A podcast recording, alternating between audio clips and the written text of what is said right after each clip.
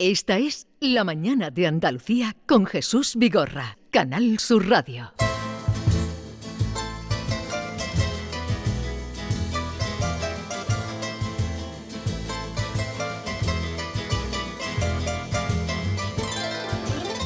Gracias a la vida que me ha dado tanto, me dio dos luceros que cuando los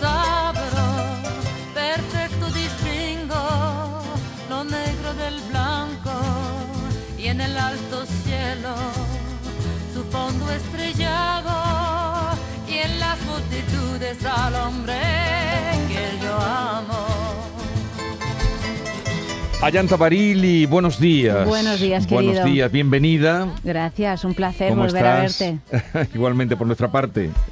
Maite, David. Hola Aquí Yanta, estamos buenos días. están conmigo. Buenos días es, a todos. es inevitable que a saludarte, como te estará ocurriendo en toda esta gira que estás haciendo con tu última novela, si no amaneciera, eh, pues primero te, te hagamos llegar nuestro eh, sentido pésame cuando murió tu padre, eh, Fernando Sánchez Dragón, y ahora que te tenemos delante, pues también eh, máxime cuando esta novela apareció 15 días después de Ni su siquiera, muerte. 10 días después. 10 sí, días sí, después. Sí, sí, sí. Y, y Y, bueno, fue del, debió ser de lo último que leyó, porque tú se lo habías Sí, enviado. Yo, yo le, le envié, nunca nos, nunca compartíamos textos antes de que estuvieran completamente terminados, porque los escritores somos unos maniáticos para eso.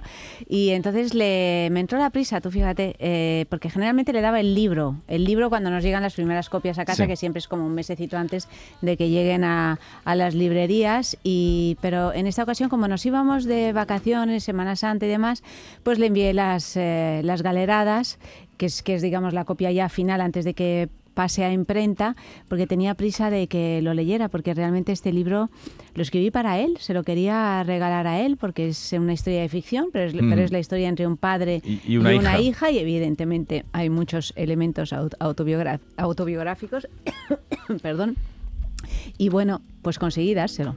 Ujú. Pero también, eh, bueno, a ver si podemos traer un poco de agua a, a Llanta, que, que Sí, estas, cosas, estas cosas suelen ocurrir. No, es, es- son estos aires acondicionados que me Mm. da así. ¿Está el aire puesto? Eh, Sí, está puesto en todo el edificio. Además, el libro se lo dedicas a, a tu padre, entre otras personas, por aquella película que hicimos juntos. Sí, es que este libro tiene muchísimas referencias cinematográficas, porque entre otras cosas es la historia de un padre y de una hija. Y son las últimas 24 horas del padre, por lo tanto, ese padre cae en, la, en el recuerdo, en la película de su, propia, de su propia vida. Y entonces hay muchas partes del libro que están realmente escrito en un lenguaje de guion, digamos, cinematográfico, literaturizado, obviamente, porque el lenguaje del, del guion es muy, descarnado y, y- y, bueno, pues eh, hay también referencias cinematográficas. El propio título del libro es una película de los años eh, 50 con Charles Boyer y Olivia de Havilland. Las zapatillas rojas que ilustran la portada tienen que ver con una fa- famosa película también de esos años como Ira Scherer, eh, que es un eh, musical eh, que trata de la historia de una bailarina. Yo creo, fíjate, que es que los escritores estamos muy influenciados también en las estructuras de los Sí. libros por el cine, porque ya la utilización del flashback eh, es algo que se utiliza mucho, tanto en cine, obviamente, como en literatura. Y aquí, desde luego, lo hay en este libro. Bueno, ¿en qué momento de sus vidas un padre y una hija se ponen al día de sus recuerdos? Hay que esperar hasta ese último momento, a la enfermedad, a la muerte, para sostenerse la mirada y decirse lo que nunca se han dicho. Esta es la historia, esta de la que hablamos, si no amaneciera, de Manuel y Anita, padre e hija, que en 24 horas asaltan sus recuerdos, lo que se dijo y lo que no, por si no por si no amaneciera, por si no llegara ese amanecer, es el título de esta la última novela de Ayanta Barili. Bueno, mm, desde luego aquí leyendo tu libro encontramos pues eso, muchas partes de, de- que tiene que ver de, de tu vida y de tu padre, porque eh, el padre de tu padre, eh, tu padre fue un hijo póstumo. Por ejemplo. sí, sí, sí, el padre de mi padre, eh, mi abuelo, vaya, eh, que se llama Fernando, además igual, murió cuando mi padre estaba en la panza de, de su madre, eh, a- debido a, a- le fusilaron Bueno, lo eh, mataron, sí, durante eh, la guerra la civil guerra. y fue uno de los miles, millones de desaparecidos que, que pueblan en nuestra triste historia. Y esto ha sido siempre algo, fíjate, ahora que hablamos de la memoria histórica y de todo, de todo esto, pues ha sido algo que acompaña a las familias, a muchísimas familias de España, porque cuando alguien desaparece, le esperas. Y le esperas y le esperas. Mm, eh, y bueno, eso es lo que le pasó a, a mi abuela realmente eh, y lo que le pasó a mi padre. Y entonces es, eh, me apetecía contar esa historia de otra manera, manera. eh, y terminarla de otra manera. Yo aquí le dejo a mi padre muchos de esos nudos que, que arrastran las familias a través de la ficción que tiene ese poder sanador y ese poder eh, tan mágico eh, de construir otra historia que termina de otra manera y que te cura. Porque aquí el, el padre Manuel, eh, pues también desaparece, desaparece, eh, se va a otra guerra y a otras guerras. Bueno, mm, la hija de Manuel en la novela, Anita, está aterrada ante la idea de la muerte de su padre. Decía tu padre que en la vida no existen las casualidades, sino las causalidades. Eso se lo oímos decir muchas Miles veces. de veces. Muchas veces. Y te está ayudando la novela a superar también eh, el duelo de que, que habrás estás pasando por No. la muerte de tu padre. No. No, o sea, em, lo- los duelos eh, te ayuda a superarlos posiblemente el tiempo. Es una banalidad decirlo, pero, pero es así. La novela, mira, la novela de Si no amaneciera, lo único que me alegro es que verdaderamente la haya leído, porque, porque si no lo hubiese leído creo que estaría pasando otro tipo de duelo. No es que yo tuviera que contarle nada que no supiéramos a través de estas páginas. Nuestro recorrido ya estaba hecho, ya estaba cumplido. Hemos tenido una relación de una complicidad eh, total, pero como te decía y vuelvo a repetir, quería quería eh, regalársela. No me ayuda esta esta gira promocional del libro es una gira muy muy extraña porque mm, estoy pasando el- este duelo con los periodistas Claro. que me acogen con mucho cariño y que cada uno me cuenta una anécdota que va poblando y calentando mi corazón como, como antes aquí al entrar en el estudio y las agradezco muchísimo, eh, pero es...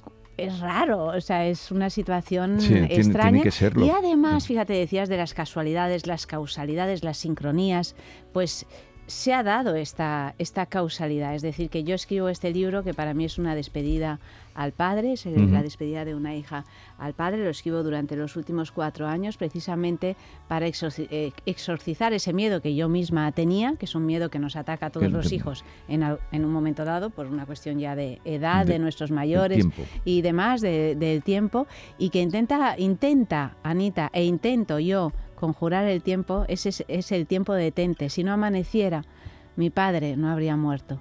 Pero hoy ha amanecido y estamos aquí. Y tiene que amanecer. Es así, lo acepto. Y la vida sigue. Sí. Eh, aunque es ficción, en esta novela ha volcado, como tú decías, muchísimas cosas. También hay un vídeo que se comenzó a editar y que llegó muchos años después. Sí, mira, eh, yo recibí hace cuatro años, cuando me senté a escribir Si no amaneciera, un vídeo que fue el punto de inición de esta novela, porque los escritores, como los creadores en general, nunca sabemos cuándo va a llegar eso que llaman inspiración. O, o- o que es simplemente una idea. Eh, Gonzalo Suárez, que es gran amigo mío, dice que, que las moscas son ideas, que hay que atraparlas. Pero Sí. claro, para atrapar una mosca, pues eh, hay que ser gato, ¿no? bueno, pues, eh, pues ese punto de inición llegó cuando yo, eh, Ayanta, recibí ese vídeo que me lo enviaba el padre de mi hija, porque el padre de mi hija, que ahora tiene veintitantos años, pues había estado rodando a lo largo de los diez primeros años de la vida de Caterina, nuestra vida en casa. Sí. El padre es realizador, por lo tanto había plantado una cámara, una buena cámara, es decir, no es un vídeo cutre como los que podría hacer yo o cualquiera de nosotros con un Los móvil. domésticos. No, sino que es realmente pues, pues un- una, una película que me llegó inesperadamente porque él había prometido, nos había prometido que cuando la criatura cumpliera 18 años nos enviaría la película de esos primeros 10 años. Eso no ocurrió, pasaron los años mientras Luis y yo nos habíamos separado, eh, bueno, la, la vida nos había Sí. arrollado con, con diversas cosas, esta familia, y de pronto una noche me llega ese vídeo, sin saber lo que era. Le doy al play ¡ah! Y te da ese mordisco en el corazón de ver una película, porque película es, es decir, con música, con una Sí, foto sí, sí, preciosa, con tal y cual, sobre esos diez primeros años y entonces me obsesioné, empecé a verlo uno y otra vez porque entendí que ahí había un material literario que me interesaba, no sabía exactamente qué era, pero sí sabía que era la emoción porque me interesan, soy una cazadora de, de emociones, no de Ma- mariposas. más sino que de emociones. ideas, eh, de Sí, emociones. me interesa trasladar la emoción en el papel porque lo que yo sé que lo que a mí me emociona a ti te, te emociona y que entonces va a haber esa transmisión tan, tan necesaria en la, en la literatura. Y entonces, pues eh, eh, a partir de esa emoción, porque ya te digo que lo vi mil veces, empecé a ver todas las capas, porque tú puedes ver la primera capa que es el crecimiento de una hija, pero detrás está esa pareja que fuimos Luis y yo, detrás están los amigos, detrás están la familia, los que están, los que ya no están, y como fondo de todo la casa, la casa familiar, que sabemos que tiene una energía específica y vida propia a pesar de no tener corazón, pero sí tiene corazón. Y entonces dije, dije, ya está, o sea, yo de algún modo tengo que contar esto que me está ocurriendo. Esa casa y que en esto es si no amaneciera. eh, que en esta novela es la huerta. A Jan también me interesa mucho la, la complejidad literaria a la que te has enfrentado al construir esta novela. Has hablado de los flashbacks y efectivamente la novela está contada por dos voces. Una voz que es masculina, la de Manuel, y otra femenina que es la de su hija Anita. Y además son dos generaciones distintas y dos estilos literarios prácticamente distintos. Tienes que ponerte en el papel de un hombre de la posguerra, los años 50, y después una mujer, ¿no? ¿Cómo te, te ha costado meterte en el papel? ¿Cómo has construido dos estilos literarios distintos en la misma novela? Me alegro, mira, no sabes cuánto me alegro de que me hagas esta pregunta porque eh, para mí fue un reto eh, y, y fue muy difícil. Eh, todo empezó, yo empecé a escribir esta novela solo con el personaje de Manuel. Anita apareció después y ya la fui barajando. Me- me- se me ocurrió la idea después de, de este padre y de esta hija, escritos en primera persona. Y el hecho de escribir en primera persona, como si yo fuera un hombre, eh, nació eh, a, a causa o por culpa de los periodistas. Es decir, que en mi gira de Un Marioleta Oscuro, que Sí. fue mi primera novela, me Finalista dieron, me dieron una tabarra, con perdón, con lo de la literatura femenina, que, eh, que ahora ya he visto que ya no se hace esta pregunta. O sea, que bueno, que la corrección política si bien para algunas cosas es eh, aterradora, para otras está bien, porque un poco cambia el pensamiento. Entonces me preguntaban siempre, pero este libro es un libro para mujeres, la literatura femenina, y yo les miraba atónita y les decía, ¿pero qué es? ¿La literatura femenina qué es? Y además considerando que según las estadísticas, eh, novela lee las leen el 80% de mujeres. Sí. O sea, digamos que el quesito que queda será literatura masculina, en todo caso. Y no es por ponerme así farruca, pero, pero es que es así. Entonces dije, bueno, esto de la literatura femenina, o sea, no me lo tienen que volver a preguntar porque si no me lanza la yugular del periodista y esto se quedaría fatal y, y demás. Y entonces pensé, voy a escribir como si fuera un hombre. Voy a meterme en ese hombre, voy a ser ese hombre. Porque una de las cosas bonitas de ser escritor o escritora o, actor o tal es que consigues meterte en ese personaje. Y entonces empecé a ser Manuel, cosa que me ha interesado muchísimo. O sea, claro, co- cómo lo eh, cómo lo es ser- hiciste saber para ser señor, pues, Manuel? bueno, pues realmente yo estudié arte dramático en mis eh, Ya, ya, ya tiempos sabemos. eh, jóvenes y, y realmente, bueno, es que es que vas entrando en ese personaje igual, te quiero decir que igual que Igual que Tolstoy escribió Ana Karenina, pues, ¿no? eh, pues tanta, está claro, tantos Sí, pero digo, escritores si hubo han alguna, entrado en eh, alguna mm, técnica, me bueno, dicen lo- mucho lo que, lo que apuntaba, eh, que, que es eh, eh, eh, ver cómo es el lenguaje de un hombre, que es diferente, sobre todo en esa época, una persona que ha nacido en los años 30 en, en España, tiene un lenguaje y un tipo de pensamiento muy, muy determinado, porque hay unos saltos generacionales enormes. Entonces empecé a observar a mis mayores, cómo hablaban, mis mayores, cómo hablaba mi, mi propio padre y cuáles eran sus giros mentales. Y a partir de ahí empecé a construir este, este personaje, pero como quien camina sobre el filo de la navaja, porque sabía que cualquier cosa iba a estar equivocado. O sea que realmente un trabajo de concentración enorme en ser Manuel y luego también en ser Anita, en encontrar el lenguaje de Anita, que tenía que ser forzosamente diferente. Eh, a mí me interesa mucho la relación de un padre y una hija. Mm. Eh, porque parece que, que las relaciones sentimentales se establecen más o durante un tiempo, sobre todo en, en la época del- de, Manuel, ¿no? Los hombres no expresaban sentimientos. Sí. Eh, las mujeres, diremos, eran las encargadas, las que tenían ese material, ¿no? Con, con- con- en Sí. la casa, en su, en su la vida cotidiana. De hecho, se ha escrito mucho más en literatura de- sobre las relaciones entre hijos y madres, o madres e hijos, que eh, el padre. El padre ha quedado siempre relegado a un segundo lugar, precisamente por lo que tú apuntas. Yo he tenido la, la- la suerte extraordinaria de tener una relación con mi padre mm, muy, muy estrecha, entre otras cosas, porque yo me quedé huérfana de madre con nueve años. Entonces, me, mm, mi padre ha sido padre, madre, gato, libro, ha sido todo.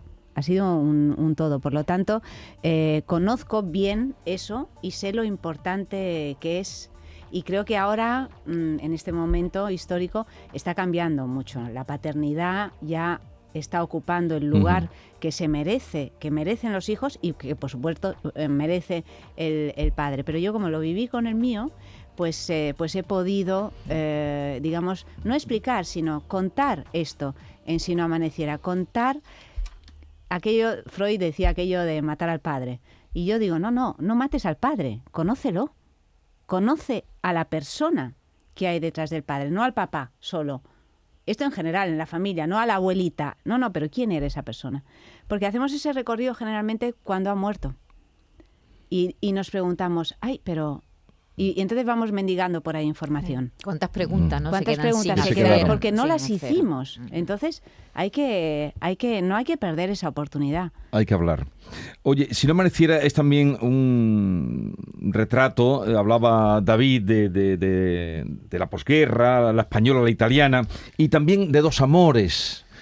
Eh, desde la piel de hombre eh, se puede estar enamorado de dos personas a la vez, de Laura y de Ingrid, como está bueno, a este personaje le sucede, realmente está muy confuso al respecto y yo creo que muchas veces en nuestras vidas o, o a menudo nos podemos encontrar en situaciones así en las que estás en un cruce de caminos y por nuestra cultura, porque no somos vígamos generalmente, pues tienes que tomar una decisión y ese es un conflicto que es muy interesante desarrollar en, en literatura y se ha desarrollado Sí. en literatura, en cine, hasta la saciedad. Pero es interesante porque Pero tú aquí entras en él y está enamorado realmente de las dos, está enamorado de las de las dos, de Laura y de Ingrid. Sí, sí. Lo que pasa es que la vida, muchas veces, y aquí no podemos desipar Eh, la eh, novela, es- es la que te es coloca. la que te coloca en un lugar. Allanta, yo como lector también, y para compartirlo con nuestros oyentes, que pueden ser lectores, hay una escena en el libro que a mí me sobrecoge y que me recuerda hasta una canción de Maná, no sé si te acuerdas del Muelle de San Blas, que es cuando Lila, que se ha llevado toda la vida enamorada de una persona que no está, porque él se va a la guerra y no aparece nunca, que entra en su vejez y sigue esperándolo después de no sé cuántos años Sí. y de pronto se entera ¿no? de que hay un barco que llega con soldados de El la. Semira, mis, el famoso. Exactamente, y llega al, al muelle esperando que ese marido que se fue a la guerra, que nunca volvió, apareciera. Y van apareciendo los soldados, se van con su familia y ella se queda sola. Sí. Es una escena que hace prácticamente llorar, es una escena muy cinematográfica, ¿no? Esto es un. es- eh, hay muchísima documentación en internet, incluso imágenes y todo el sonido de la época. Es uno, creo, de. De- de- me parece una de las historias que realmente cuenta nuestra, nuestra guerra. Es decir, como muchísimos años después, de pronto aparece la noticia en todos los periódicos de que llega este barco que viene de, de Rusia cargado de españoles. Algunos pertenecientes a la Mm. División Azul, pero otros no, eh, que vuelven a casa y entonces todas las mujeres eh, y las- los familiares y tal llegan a- a- al, al puerto de Barcelona a la espera de este barco que se ha anunciado a bombo y platillo por, eh, por, por el dictador, eh, digamos como una de, la- de- de las conquistas de- Sí. del franquismo. ¿no? Y entonces todas estas mujeres que van con el cartelito colgado, porque han pasado más de 20 años desde la guerra civil, ¿no? Que van con el cartelito colgado con la foto esperando en el... Y yo cuando tuve contacto con esta historia, que fue a través de, a través de, mi, de mi padre, que la contaba porque la contaba mi abuela y demás, son estas cosas que yo escuchaba de pequeña y decía, pero... Y la veía, veía la Mm. escena como si fuera una película. Y decía, bueno, pero esto es emocionantísimo. ¿Cómo, cómo no se cuenta más? ¿Cómo no se ha hecho, en, creo, en, en, en nuestro cine, por ejemplo? Y aquí, como yo lo que quería era escribir lo que el viento se llevó, en el sentido de escribir un novelón de estos que realmente te agarra y, y que cuando acaba un capítulo dices, bueno, como si estuvieras viendo una serie, tienes que seguir con el, el otro y tal, quería escenas cumbres. Quería escenas que realmente subiera la cámara. Entre comillas. Y una es esta. Y, y una es esta, sí. La de, la de Lila, cuando va Sí. a esperar el barco. Bien, esta tarde-noche a las 7, Ayanta Barili va a presentar Si no amaneciera en la Cámara de Comercio, que está en la Plaza de la Contra- Contratación, muy en el centro de Sevilla, para quienes quieran acudir a las 7 de la tarde a, a escuchar eh, pues la historia que eh, cuenta Ayanta. Aquí nos ha apuntado algo, lo que contará allí. Y, Y además os puedo firmar nada. ejemplares, o sea y que firmar ejemplares. ahí estaré. Espero que vengáis. Oye, a las 7 eh, allí estaremos y nada, ha sido un placer hablar contigo. Muchísimas Y, gracias. Y una historia mm, magnífica por todo lo que aquí pasa, por todo lo que aquí se cruzan, los amores, los viajes hacia Las dentro de Europa, fuera de. Europa, las guerras. Bueno, claro, es que aquí hay México, España, Eso, Italia, de- Francia, en los fin. amores, en fin, los cabarets, Y hasta un estadio. hasta un estadio. no decimos más. Oye, que muchas gracias por la visita, enhorabuena por el libro y a seguir adelante. Gracias. La vida a sigue. Por supuesto, La vida amanece, sigue. amanece. Y los libros quedan también, ahí todos los de Esto es Fernando Sánchez memoria, Dragó. guardar la memoria es importante. Hasta siempre. Adiós. Hasta siempre.